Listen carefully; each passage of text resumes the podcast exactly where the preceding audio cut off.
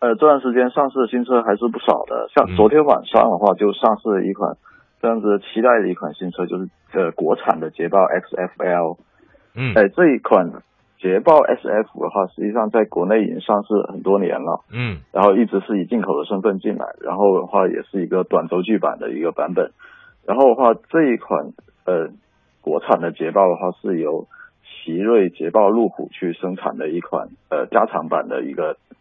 呃也是第一款国产的捷豹。嗯呃，这一款呃车的它的亮点在于它的尺寸，呃，在轴距方面进行了一个加长，相对于原来的一个进口的 SF 的话，它增长了将近十四厘米。嗯它的一个乘坐空间的话，呃，包括它的长度、宽度，还有它的乘坐空间的话，都已经是完全超越了 ADB 的三个竞争对手，宝马五系、奔驰 E 这样子的一个竞争对手，它的那个空间已经算是最大的，从嗯数据上面看。嗯然后呃，第二个的话，它国产后的那个价格的话是大幅下降了。嗯呃，现以前很难想象四十万以内能买到一款中大型车，呃，一个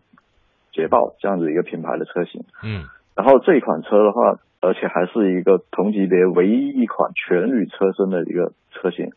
在我们下面提到的那个奔驰 E 减配之后，这就是唯一一款呃全铝车身的一个车型了。所以说，三十八万八能买到一款全铝车身的车型，我觉得个人觉得的话，还是非常的超值的。嗯，而且 X 呃 XFL 呢这款车应该说他们。我们一直都说啊，豪华在中国的这个中高级车当中，ABB 是独霸天下。他们昨天在八月二十九号这个发布会呢，是在应该是在上海举办的吧？他说是呃对 ABB 加勾啊这样的一个态势开始形成了。嗯、这样的一个三十八万八入市的价格到六十八万八的顶配价格，是不是为全球这个也是一个全球首发车型，是中国专属定制的？这体现了这个奇瑞路虎捷豹的一个什么样的这个状态呢？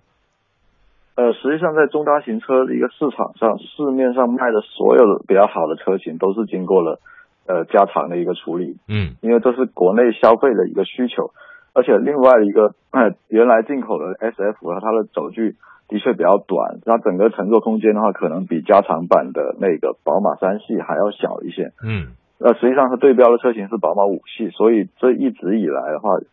呃，它的那个销量都不太好，而且它是进口的身份，那个车价上面又稍高了一些。嗯对，所以这一款经过呃国产之后的 SFL 的话，它应该算是一款诚意满满的一个车型，个人觉得。嗯，我看了这款车呢，从昨天晚上基本上被朋友圈都开始刷屏了，而且呢也邀请我去啊，但是时间的关系，呃，这款车是不是显得更加年轻了呢？大家对于捷豹的这种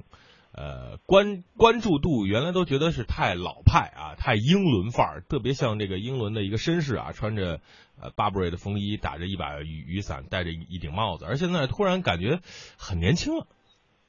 呃，这一款车那个应该是两年前就已经是这样改款成这样子一个样子，而且、嗯呃，为了年轻化，它的那个注意它的 logo 的话是已经改成了一个红底的一个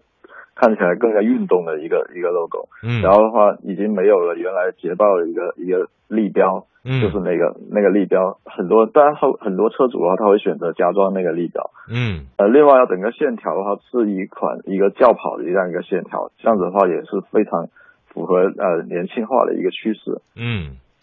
好，那这款车还有什么值得跟大家来说一说它的动力或者是科技？它的动力的话，呃，是分了 2.0T 的一个高低功率版本，还有一个嗯 3.0T。2.0T 的话，它的那个功率是200匹马力和240匹马力，大大概的那个呃数值上面跟那个福特的蒙迪欧是一样的。嗯嗯那个对，然后呃，三点零 T 的话，这个版本的话，我个人不太推荐，因为呃价格太贵了。嗯个人觉得三三点零 T 的那个版本六十在六十八万那个呃价格的话，嗯，将近贵了三十万，比那个嗯。二点零 T 嗯，对，所以三百三点零 T 的那个马力是呃三百四十匹马力，呃嗯。还是比较强悍的。嗯，所以也就是说，现在大家对于对中国中国人的消费水平也越来越高啊，五十万是个五十万，现在是个坎儿。呃，你看看奔驰的新逸出来之后，它就踩着这个线，四十八万八啊。这个现在的这个新的这个捷豹这个车路出来之后，一一举杀到了四十万以里，对于很多人的诱惑是越来越大。